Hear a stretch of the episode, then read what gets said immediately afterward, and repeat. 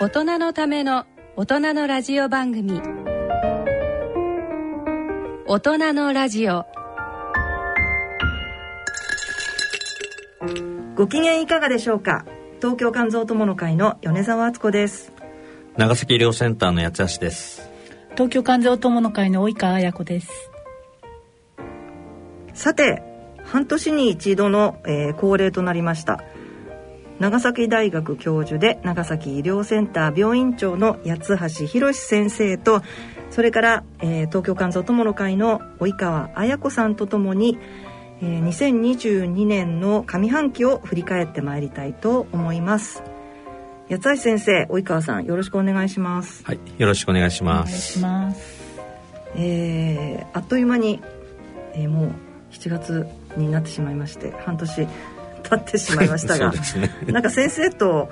ついこの前「紅白」の話をなくしたような気がするんですけど はい。えー、まあ2022年先生いかがでしたでしょうか？はい、いやもういろんなことがあありましたけど、まあ、やっぱり 我々とするとコロナのことが大変だったんですけど、はい、ちょっと暑いっていうことが、ありますけれど、なんかはい、あの、はい、ちょっと6月40度を超えたところもあったというそうですね。私もびっくりしました。暑くなってきましたよね、はい、南関東の方は、はい、ただちょっと注意していただかないといけないのはやっぱ熱中症がですね今から7月8月増えてきますので、はい。えー、熱中症対策をしっかりしていただきたいなというふうに思います。はい、で、一つはやっぱりあのコロナ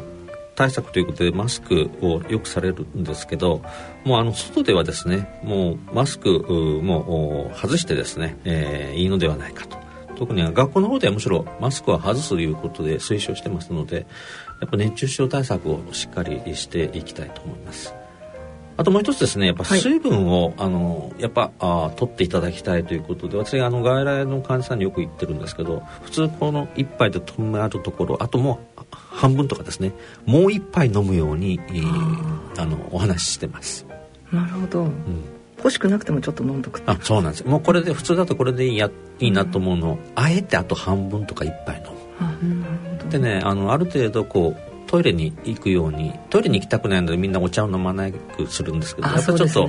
感染症を起こしたりあの脱水になるのであえて半半分とか一杯お茶を飲む。っていうのが大切かなというふうに思ってます。はい。わかりました、えー、ちょっと気をつけたいと思いますはい、えー、それでは大人のラジオ進めてまいります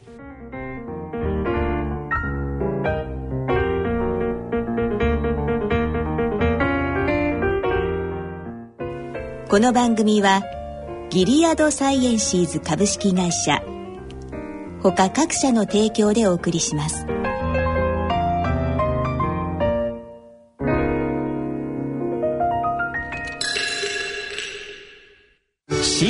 炎のない明日へ。自分は C 型肝炎だけど肝臓の検査値が安定しているから放っておいても大丈夫。そう思っていませんか？検査値が正常でも肝硬変肝臓がんへ進展する場合があります。今は飲み薬のみで治癒を目指せる時代。まずは専門のお医者さんに診てもらいましょう。C 型肝炎に関するお問い合わせはフリーダイヤル0120-25-1874または C 型肝炎のない明日へで検索。ギリアド。大人のラジオ今回は長崎大学医学部教授で国立長崎医療センター病院長の八橋博先生と東京肝臓友の会の及川彩子さんとともに、えー、2022年上半期を振り返ってみたいと思います。まず1月の出来事です。コロナからの経済活動再開で原油需要の高まりがありガソリン価格が高騰しました。欧米諸国でオミクロン株の感染が過去最多ペースで拡大し米国の感染者数は1日100万人を超えました。テニスの全豪オープンに出場予定のジョコビッチ選手がコロナワクチン未接種を理由にオーストラリアに入国できないというハプニングがありました。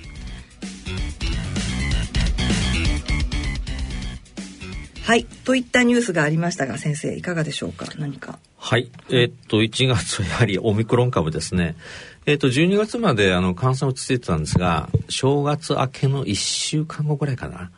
日本でも急速にオミクロン株の感染の方が増えて、えー、やはり病院も忙しくなりました。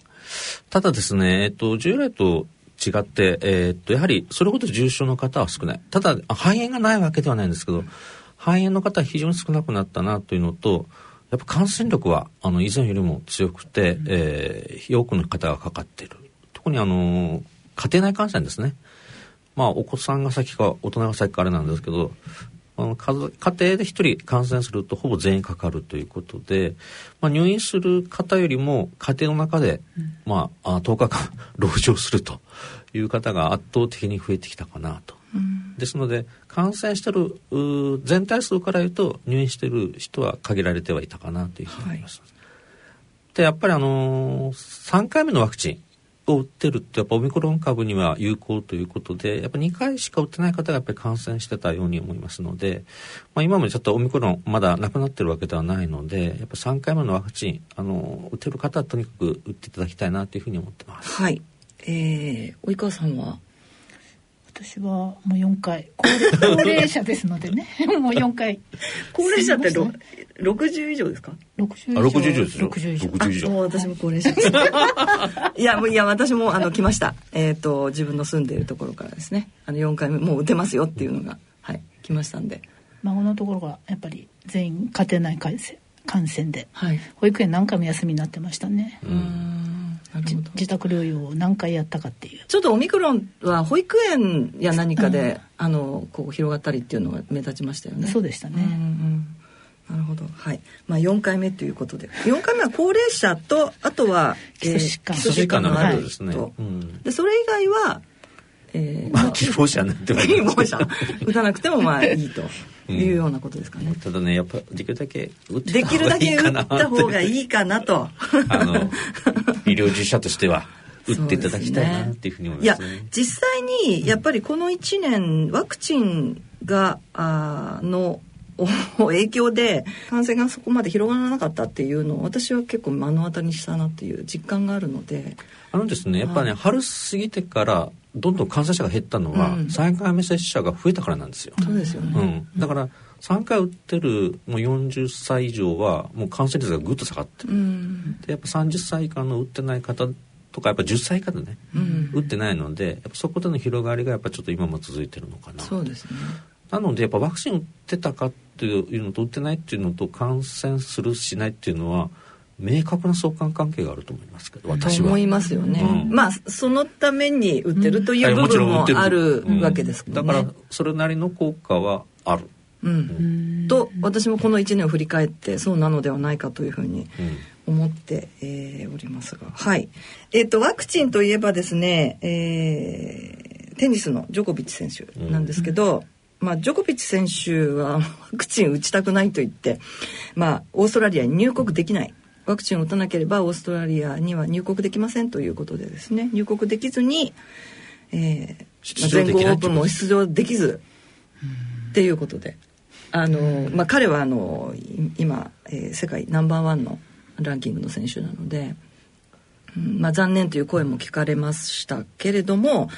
これは致し方がないのかなと。うん、まあその信念というか考えの、あ方はやっぱそれはそれでいいんでしょうけどただやっぱり今いわゆる国をまたいで移動するってなるとやっぱワクチンを打ってるっていうのが前提の話なので、そうですよねやっぱこう打ってないとこういう制限がかかるっていうのは仕方ないのかなと思いますね。と思いますね。うん、やはり先ほどの話ではないですけどあのワクチンの効果というのが一定、えー、程度認められてるという現状なので、まあ、これは仕方がないかなということですね。うん、はい続いては2月の出来事です。冬季北京五輪が開幕し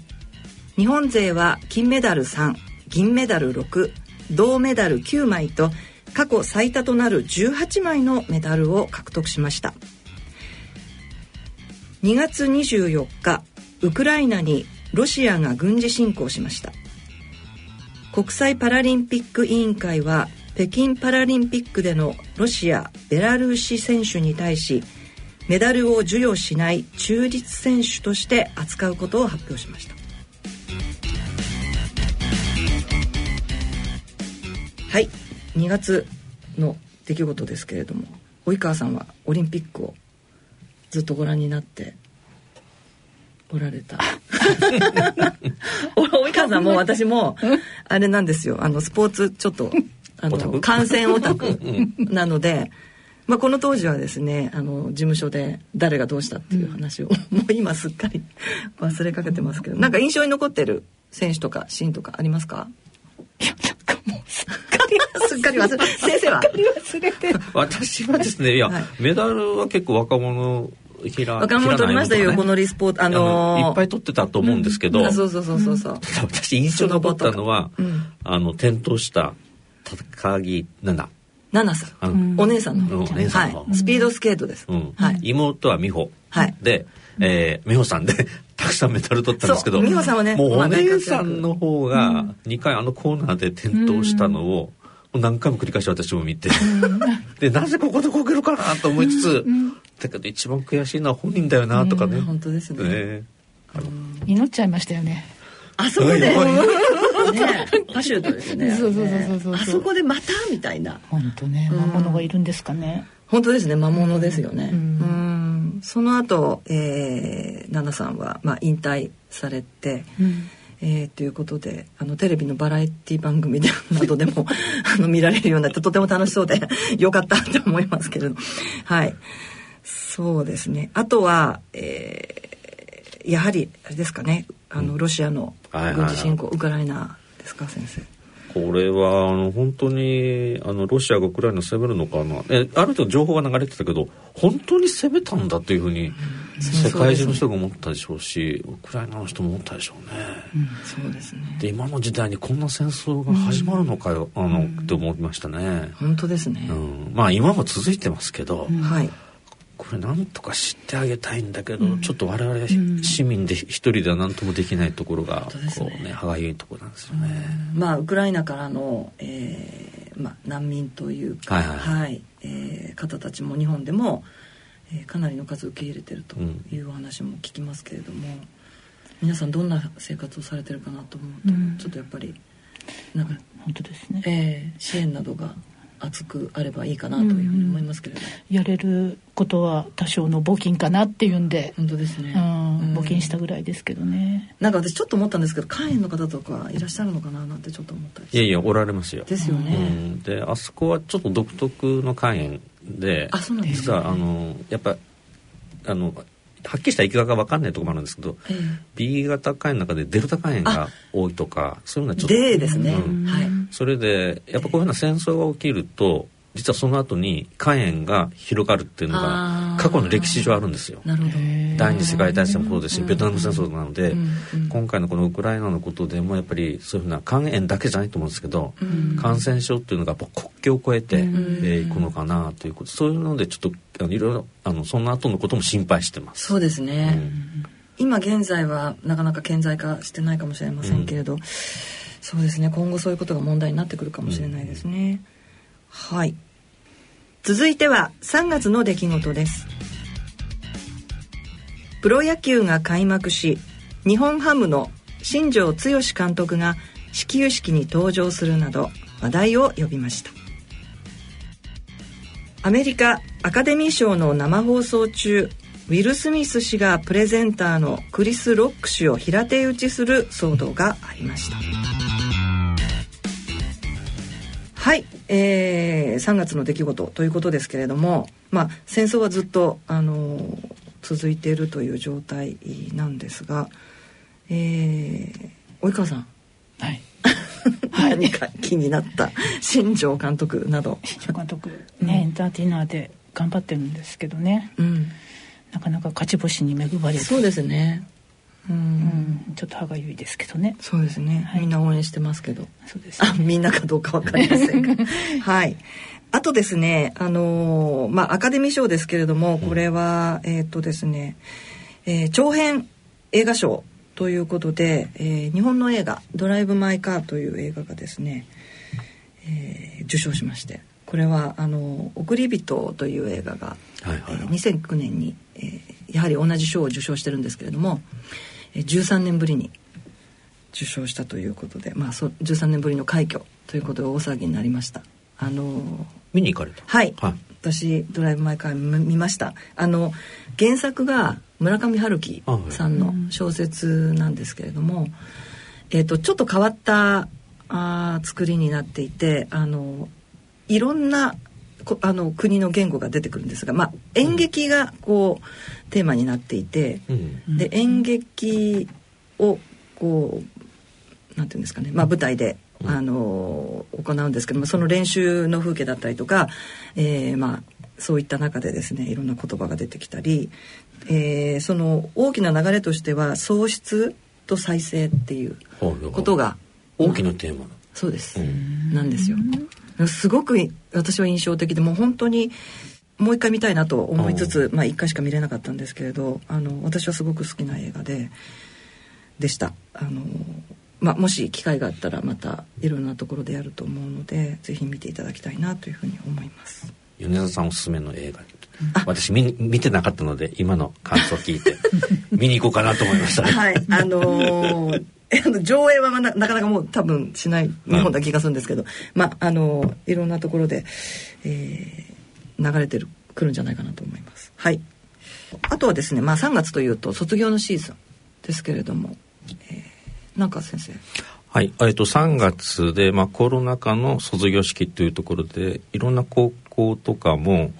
まあ、いろいろ工夫されたりしてやっぱり少し元に戻りつつあるのかなと。ただあのやっぱりちょっとこの2年間学生生活を送らないといけなかった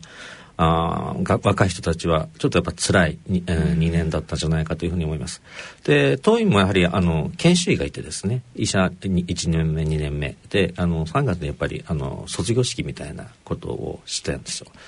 でやはりあの全く元ではないんですけどやはりこうその中で頑張ったねっていうことで、えー、卒業式っていうのはやっぱり、えー、春が3月はですね、まあ、あの及川さんもあの 先生されてたということで、えー、卒業式っていうのは なんか感じるものがあるんじゃないかと思うんですよね。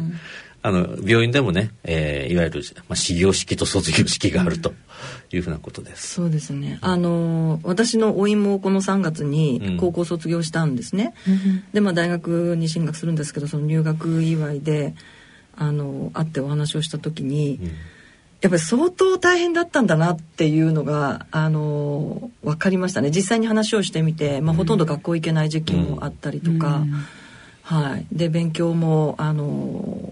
まあ、通常通りにはできないっていう。で3年間のうちに2年間が、うん、コロナで潰れているので、うん、部活をすごく一生懸命やってたんですけど、まあ、それもできなくなってしまってっていうことで、とても大変だったっていうのをあの実際に聞いて。はあ、ぱりちょっとかわいそうだったなって、うん、一番こう楽しい時っていうか、一番こうエネルギーがある時に、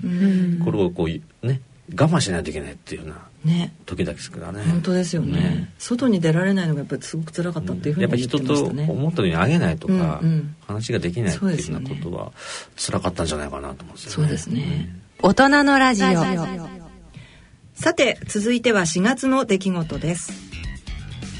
4月1日から各種法改正が施行されました。民法改正に伴い成人年齢が20歳から18歳へ引き下げられました。山口県阿武町で新型コロナによる生活困窮世帯463世帯に一律10万円を給付する予定の給付金4630万円を手違いで1世帯に全額振り込んでしまったことが明らかになりました。北海道知床半島の沖合で乗客24人を乗せた観光船が浸水事故を起こし多くの犠牲者が出ました。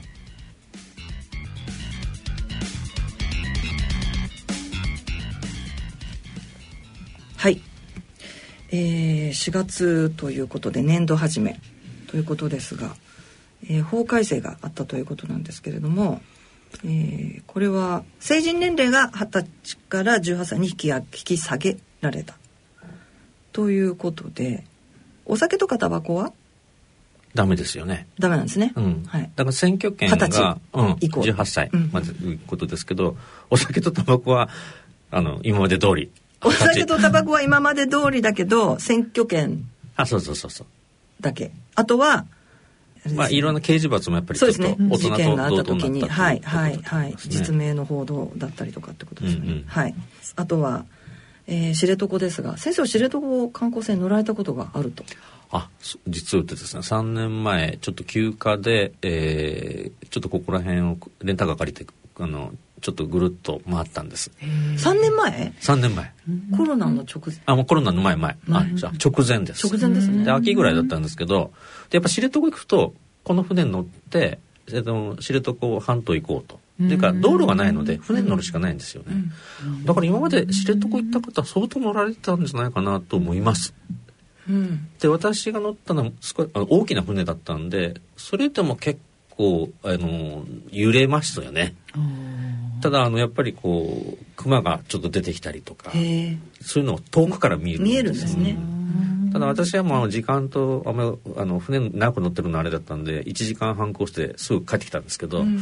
今回あのちょっとね事故に遭った船は先の方まで行かれた、ね、ということで。うん。はい。やっぱそれで帰ってくる時にやっぱり急に天候がとただあそこの地形でですねちょっと波があって、はい、船がやっぱ沈み始めるとやっぱどうしようもないだろうなと。だからちょっとあの私も実際行った場所だったから、はい、あのここでこういうことが起きるとってなるとやっぱちょっとこういたたまれなくなるなっていうふうに思いましたね。そうです、ね、で結局今のところ誰も助からず、うん、まだあのまだ見つかってない人もいるということですけど、ただですね、えっと、やっぱ船っていうのはやっぱあの時々事故が起きてて沈没することはあるので、やっぱ沈没しても大丈夫ななんかルール作りはやっぱ必要かなと思いますね。そうですね。めったに起きないんですけど、やっぱりこう衝突したりとか浸水したりっていうのは、私子供の時にもちょっと船に乗ってた時あったので、あそうですか。はい。フェリーがやっぱりあの座礁してそこで止まったことがあったんですよね。ただやっぱ過去にもやっぱり船の沈没で相当のあの犠牲の方が出てるのはそうあの古くない時にもありますからですね。やっぱ乗り物は船に限らず車も飛行機もやっぱ事故が起きると大変なことになるなっていうふうにちょっとまた改めてそうです、ね、この事故で思いましたね。はい、続いては5月のニュースです。5月15日沖縄の本土復帰から50年となりました小児急性肝炎の報告数が英米を中心に増加し英国では半数以上で風邪や胃腸炎を引き起こすアデノウイルスが見つかっているとの報告がありました。屋外で無言状態なら周囲の人との距離が確保できなくてもマスクを着用する必要はないと政府が見解を示しました。ただ電車内や病院内でのマスクは引き続き着用するよう求めています。コロナ給付金詐欺で10億円余りを不正受給していた三重県在住の親子ら3人が逮捕されました。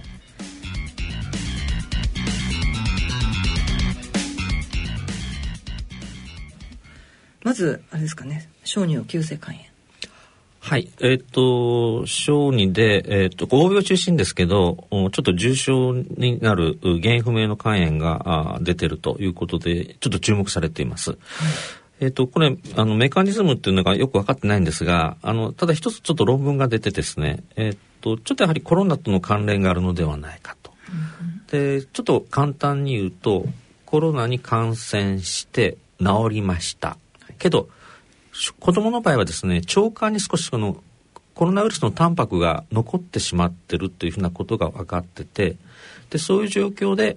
普通の風邪ウイルスのアデノウイルスがかかると一部の子供が、まあ、この干渉を起こすのではないかというふうなメカニズムが報告されてます。はい、ただあのこれ絶対というわけではなくてあそういうふうな合わせ技ですね、はい、コロナも軽症か無症状。でアデノウイルスも普通は風邪。だけど、うんちょっとこういろんなことが重なっったりして一部の子どもがそういうふうなあ干渉が起こすと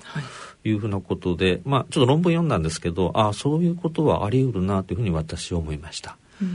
で実はあのコロナウイルスもほとんど今子供でもすごいんですけど、はい、本当数なんですが、うん、一部ちょっとやはり川崎病みたいなちょっと特殊な病態を示すお子さんがおられます。はい、これはあのコロナウイルスに限らず、えっと、川崎病はやっぱりいろんなウイルス感染症に伴って一部の子供がそうなるだろうというふうに言われてるんですが、うん、やっぱそういうふうなことになってるんだちょっとサイトカインとかそういうふうな、はい、あの少しそういうふうなことが反応が強い場合にこういうことが起きるというふうなことなんだと思います。うんうんなるほど。まあまだあの分かっていないこともあると思うのでまあ日本ではまあ、そこまで増えてる一応報告はあるんですけど我々はまあ肝臓学会ですので、はい、やっぱそういうふうな症例数とかそういうふうなことはちょっと気をつけてはいるんですが、うん、今のところそこまであの、ね、話題にはなってないのでそ、ね、えー、そこまではないんだろうなというふうに思います。やはり日本はコロナの感染者自体がやっぱり少ないから、はい、海外よりもですねそういうことなのかなというふうに思ってますけど。はい。なるほど。そうですね。海外では、うん、あの肝臓移植という例もあったようなので、ね、そうですね。少なくとも日本ではそういうふうな重篤な症例は今のところは報告されてないというふうに認識してます。はい、はい、わ、かりました。えー、それからですねあのまあ屋外でマスクをしなくてもあの大丈夫ですよ。距離が確保できてればあるいは、えー、お話をしなければっていうそういった見解が、えー、発表されましたけれども。あ私これあの非常にリーズナブルだと思うんですよね、うん、だから屋外ではまあもうしなくていいだろうと。ただあのちょっとやっぱ混混んでるところとか電車とかですね。あとあと病院の中でやはりしっかりしていただきたいんですけど、うん、もう外である程度こう歩いてたりする場合であればまあ、あのそういうことで感染することはちょっともう今はもうほとんどないだろうなっていうふうに思いますし、うん、むしろあの今から熱中症のことがありますので、ね、むしろマスクをし続けることのちょっと害のことも考えないといけないんじゃないかなと思います。うん、ですね。でもみんな知ってますよね及川さん。知ってます、自分もそうだけど。そう、ね、東京の人はよくされてますよね。まあそれだけ、まあ、人口密度が高いということなのかなと思うんですけど、ね、人が誰も歩いてない道ないですからね。あそうね。まあたまあないってことはないでしょうけど、うん、うん、けど誰もいないけどマスクしてる方は結構東京で見ますよね。いや、あのー、もう習慣なんでしょうね。いや例えば私は家の周り走ったりしますけど、はい、マスク外してるとまあ、絶対誰かとすれ違うわけですよね、人と。そうするとつけなきゃいけなまあつけなくてもいいんでしょうけどこうやっぱり視線が気になったりとかつけなきゃっていう気になってそれが面倒なのでやっぱり最初からつけるみたいな。うん。っていう。電車乗ったりバス乗ったりするのにつけるんだったら、まあ、最初からつけとこうかっていう、うん、外歩いてる時も。っていう感覚ですかね。そうですね、うん、うん長崎はみんなつけてないんですか？いやそんなことないですよ。いやマスクつけてた方が安心っていうのはあの分かります。でつけてる期間が長かったからね、うん、こういきなりもういらないよって外せって言われたら2年ぐらいつけてんですよ。あ2年半、うん、うんもう体の一部になってしまった本当ですよ。これ外すっていうことがちょっとやっぱり、うん、誰かなんか言ってましたよ。パンツ脱ぐみたいで恥ずかしいとか、うん。うん、そうね。確かにそんな感じで、うん。って言ってた。だからなんかそんな感覚わかんないでもないですよね、はい。続いては6月の出来事です。大阪大学などの調査で生活習慣改善で寿命延伸につながる生活習慣8項目が発表されました。岸田文雄首相は15日アメリカ疾病対策センター CDC をモデルとした科学的知見の発信を担う専門家組織日本版 CDC、えー、感染症危機管理庁の創設など感染症対策の司令塔機能の強化策を発表しました。などのニュースがありましたけれども、えー、生活習慣病。これ先生はご存知？い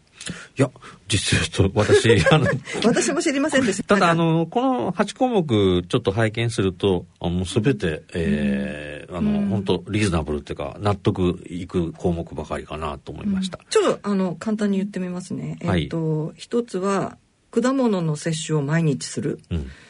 えー、生鮮、えー、魚介類の摂取をほぼ毎日する、乳製品の摂取を週5日以上する、習慣的な運動週1時間以上か、うん、えー、1日30分以上歩く、適正体重の維持、それから適量の飲酒、えー、喫煙をしない、えー、適正な睡眠時間、ということですね、はい、これ食べるの結構難しいですねただあれなのね肉が入ってないのねそうですね。まあ、お魚のお魚とおすすめ。野菜ですもんね、生鮮食品。うん、あ、生鮮食品ってそういうこと？大体、皆さん守っておられますか？枠に収まってますか？いや、私果物毎日食べてないです。うん、私も毎日食べて果物ちょっと太るっていう。うん、ね、加藤、加藤だから太るって言いますよね。すごく言われる。うん。ので、そうね。毎日は食べてないですね。やっぱちょっと飲酒が微妙かなという感じがしますし、ね、体重もね、ちょっとやっぱ最近油断してるから。体重油断してますよね、うん、私も。厳しいな。厳しいですよね、はい、やっぱこの8項目もう一回よく考えて。寿命を伸ばす、うん、そういうことか、うん、ただ一番大事なのは私ね運動だと思います。運動ですね、うん、やっぱ筋肉ですよ、うん、筋肉ですね、健康寿命を伸ばすにやっぱりあることだと思いますねはい。えっ、ー、とあとそれから日本版 CDC ですね。はい。先生これは感染症危機管理庁。私この名前を聞いた時にですね、はい、感染症危機管理庁ってさ、うん、ちょっと逆の意味いろんな意味を考え感染症かっていう。まあ分かりますけどね。おっしゃってることは分かるし、うん、まあ、コロナのことがあったからこういうものを作りましょう。感染症に対してえー、総合的に、えーまあ、支援をする強化していくっていうことなんですけど、うん、これだからあの感染症全部じゃなくていわゆるパンデミック。ですよね、ね、だからやっぱもうちょっと書きようがなかったかなと。だって肝炎だって感染症なんだよ。で危機管理っていうのが、あのまあそこじゃないんですよ米沢さんっていうのは。分かりますよ、まあ、そうだと思いますけど、うん、ちょっとあ？って思いました、うんただこれね、基本アメリカと日本の大きな違いは、やっぱアメリカは基本やっぱり軍隊というかですね、やっぱ国を守るっていうことで、あの、まあ、インターネットもそうですし、うん、えっ、と、感染対 CDC もあるということで、日本がそこまでちょっと土壌が違う中で、はい、この日本版 CDC あ、だから日本版なんだろうと思うんですけど、うんうん、まあ、どこまで構築しきるかと。ただやっぱもうコロナでこの2年半ちょっともう凝りまさん凝りましたからですね、はいやっぱこれは必要なんじゃないかなというふうに思います。そうですね。うん、あの総合的にまああのになっていくということですからね。うん、そうですね。はい。ということで、えー、6月は大変でした結構。私個人的には それはやっぱりでしょあの学会でしょ そうなんですよ日本肝臓学会第58回ですあもう回数も覚えてますね覚えてます6月2日と3日 ,3 日です横浜。横浜、はい、招待されました私。学会からね。はい。だからお金払う初めてお金払わずに入りました。あそうですか。あとホテルも取っていただいたりして、うん、いやいや肝心なところ教えてください。肝心なところなぜ招待されたかっていうとですね、はい、まああの先生も会場に見に来ていただいて及川さんにも見に来ていただいたんですが、うん、えっ、ー、とまあ今回その、えー、肝臓学会の会長というのが国立国際医療研究センターの、えー、関東先生だったんですけれども、まあ、関東先生からですね。国際シンポジウムというのを、うん、えー、やりますので、えー、米沢さんに、えー、日本の患者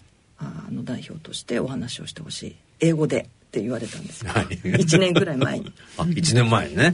1年ぐらい前だと思います。ね、うん、夏うんそのぐらいだと思います。それでもう私は1も2もなく「やりますやります」とか言って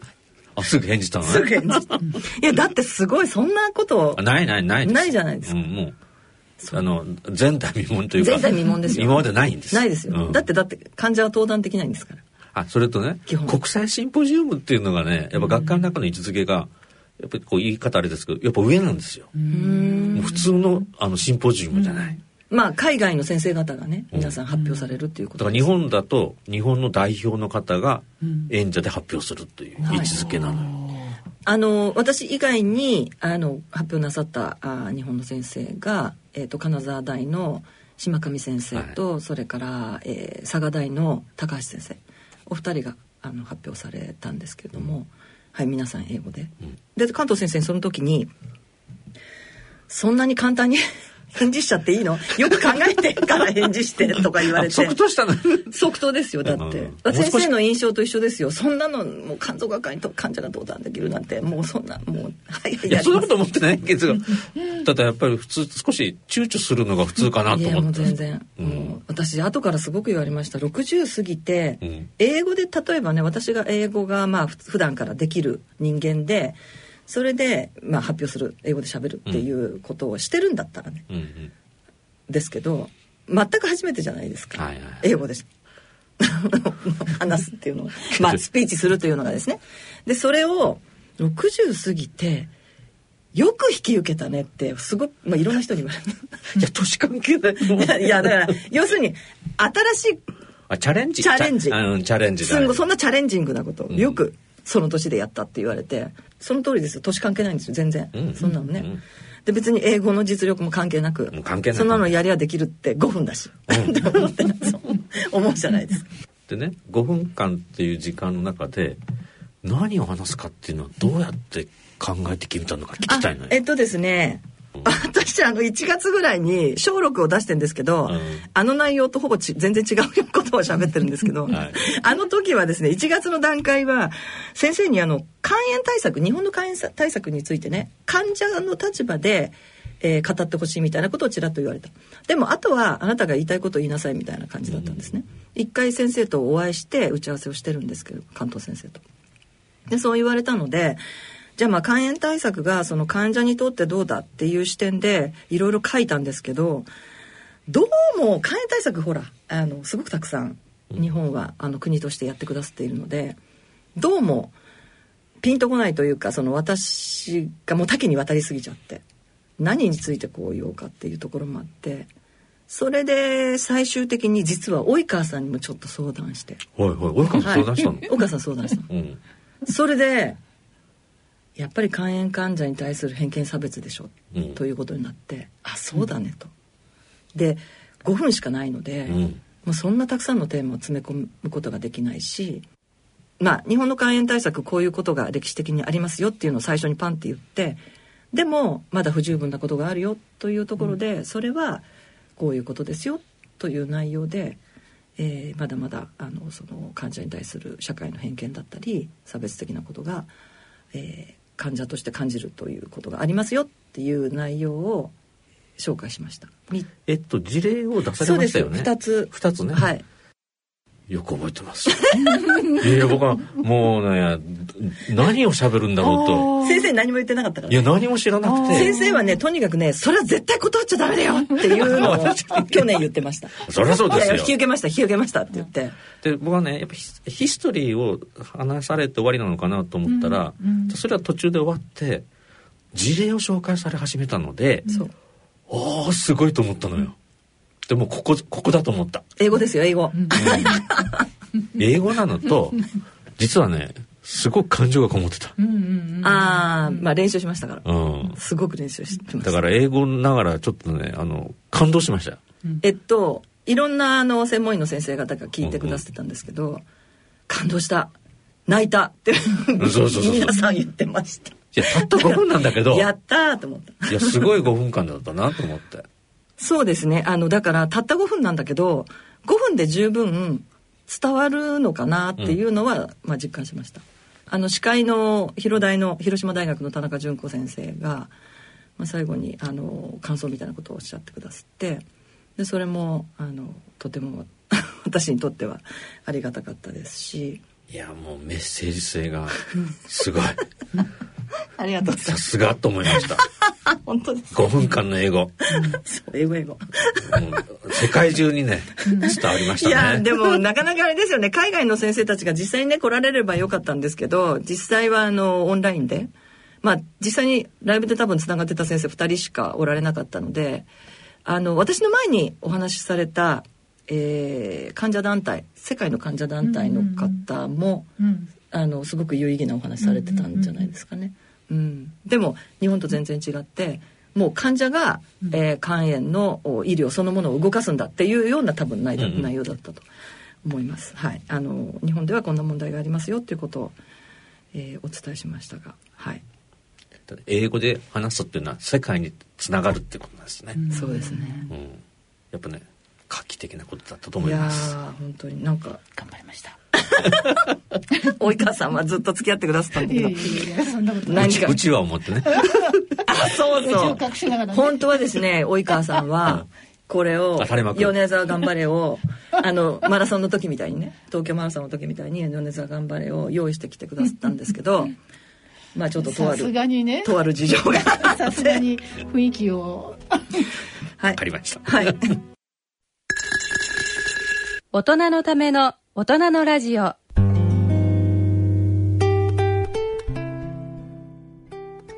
い、えー、今回の大人のラジオは、えー、半年間を振り返ってみましたけれども、えー、いかがでしたでしょうか？はい、えー、及川さんは何か印象に残ったこととかありますか？うんなんか体調が不調なことが多く。本当ですね。めまいが1週間続いたりとかそうだよね。下痢が続いたりとか。ですよ、ね、ちょっと健康でありたいな。それそれにはやっぱり運動ですね。運動ですね。運動。めまいの先生にも言われましたね。でしょ。あれ来年のオブセに エントリーしようよって言って。そうだよ。そうそうそう。って言ってるんです。もう今年は諦めたのでオブセあの 一人で走るのつまんないんで。先生ぜひ先生も走ろうよ。20キロ。はい、えー、ということで私もあのえらく不調。もう6月、まあ、さっき学会の話もありましたけどいろいろその他もろもろたくさんイベントがありましてですね、うん、えー、非常にあ私兵庫医大で授業をやりました医学部。あら外来の次は授業ですね。70分。おすごい、ね、はい、医学部4年生。はい。あのー、それも生まれて初めてだったので及川さんはそういうことをよくやってらっしゃるんですけど、はいはい、先輩なんですけど。それもありましてもう本当に体調が悪く、うん、はい。よく働いてよく働いた半年間ということで。